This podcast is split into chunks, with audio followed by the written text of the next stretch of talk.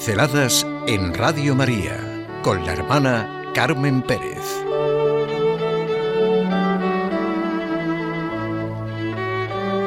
Ser apóstol, un mensajero. Ha sido una experiencia de Rocío. La necesidad de que cada uno de nosotros sintamos la llamada que el Señor y su Iglesia nos hacen a ser apóstoles. Aprender y hacer lo que hacen los apóstoles. He sentido que hay dos hechos muy significativos en la liturgia de Navidad. Al día siguiente de Navidad celebramos la fiesta del primer mártir de la Iglesia, San Esteban. Otro día, una pincelada sobre el mártir. Y día 27 también en plena Navidad, la del apóstol San Juan, el discípulo amado que nos enseña constantemente que Dios nos ama. Mirad qué amor nos ha tenido el Padre para llamarnos hijos de Dios, pues lo somos. Y aún no se ha manifestado lo que seremos. Cuando se manifieste seremos semejantes a Él porque lo veremos tal cual es. Comunicamos la alegría del Evangelio cuando nos pasa como a Juan o como a todos los que llamamos apóstoles, Pedro, Pablo, Andrés, Santiago, bueno, desde el comienzo del cristianismo hasta nuestros días. Es la gran realidad lo que nos dice Benedicto XVI en una carta encíclica Dios es amor. No se comienza a ser cristiano por una decisión ética o una gran idea, sino lo que le pasa al apóstol, por el encuentro con un acontecimiento, con una persona que da un nuevo horizonte a la vida y con ello una orientación decisiva. En su Evangelio Juan había expresado este acontecimiento con las siguientes palabras.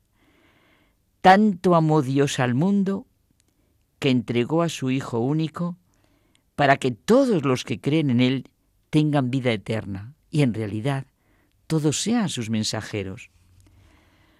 Lo sabemos.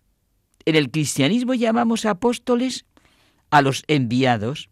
Eso significa en griego apóstolos, hombres escogidos por Jesús para que fueran pescadores de hombres, para multiplicar su presencia y propagar su evangelio.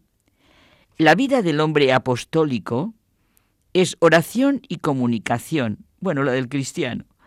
De la abundancia del corazón habla la boca.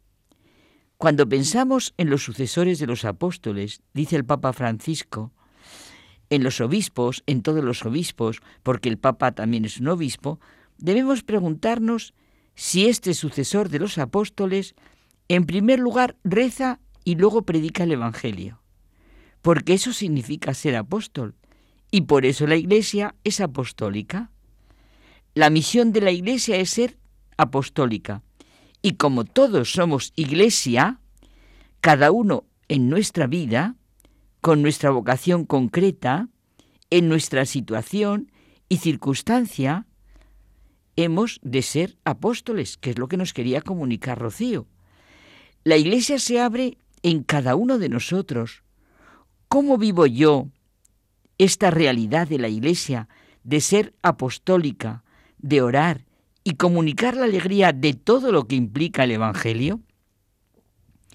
Benedicto XVI nos decía que precisamente ahora, en que la cultura relativista dominante renuncia y desprecia la búsqueda de la verdad, que es la aspiración más alta del espíritu humano, debemos proponer con coraje y humildad el valor universal de Cristo como Salvador de todos los hombres y fuente de esperanza para nuestra vida, que lo vivamos.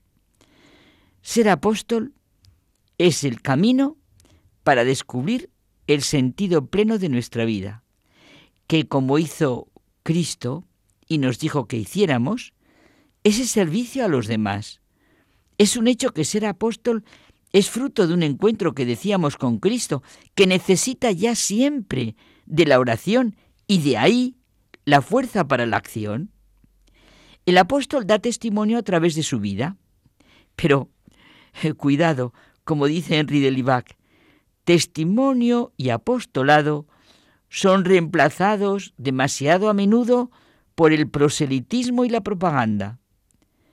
Somos apóstoles cuando alcanzamos el corazón de la persona, cuando hablamos de la abundancia de nuestro corazón. El apóstol ve a los demás como personas a las que quiere mirar y llama como el mismo Dios por su nombre, por ese nombre secreto que a menudo ellos mismos no conocen y que les haría conocerse a sí mismos, como nos ocurre a nosotros, que solo nos sabemos de verdad a nosotros mismos ante la mirada de Dios y cómo pronuncia nuestro nombre. Nuestra relación con los demás siempre debe tomar la forma de diálogo, nunca de discusión. Pues nunca se establecerá un auténtico diálogo si antes no hay como un diálogo con nosotros mismos. La realidad del apóstol y la de la vocación son hermanas. Cada uno somos apóstol según nuestra propia vocación. En cada situación en lo que estemos en la vida, solo el lenguaje de la fe engendra fe, como solo el lenguaje de la caridad engendra caridad. Con palabras de Henry de Libac, cuando enseño a mi hermano, en realidad no soy yo el que enseño, le enseño, sino que ambos somos enseñados por Dios. La verdad no es un bien que yo manipulo y distribuyo a mi antojo. Al dárselo a mi hermano, yo mismo lo recibo. Al hacérselo encontrar, también yo lo encuentro. Somos apóstoles en la medida en que nos hemos encontrado con el amor de Dios en Cristo Jesús. Si no nos convencemos, miremos, como dice el Papa Francisco en la alegría del Evangelio, a Juan y Andrés, que inmediatamente después de conocer la mirada de Jesús, salieron a proclamarlo gozosos. Hemos encontrado al Mesías. Bueno, y lo mismo la samaritana, que después de su diálogo con Jesús se convirtió en discípula y apóstol, y muchos creyeron en Jesús, y así hasta nuestros días y en nuestros días con personas que nos encontramos así. Todos estamos llamados a ser apóstoles. Gracias, Rocío, por hacernos sentir las palabras de Jesús. Vosotros sois la sal de la tierra. Y si la sal se desvirtúa, ¿con qué se la salarán? Ya no sirve para nada más que para ser tirada afuera y pisoteada por los hombres. Vosotros sois la luz del mundo.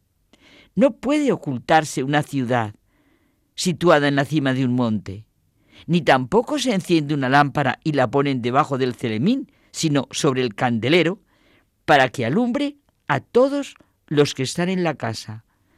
Brille así vuestra luz delante de los hombres, para que vean vuestras buenas obras y glorifiquen a vuestro Padre que está en los cielos.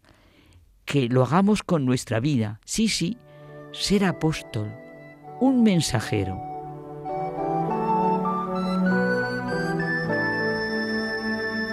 Pinceladas en Radio María con la hermana Carmen Pérez.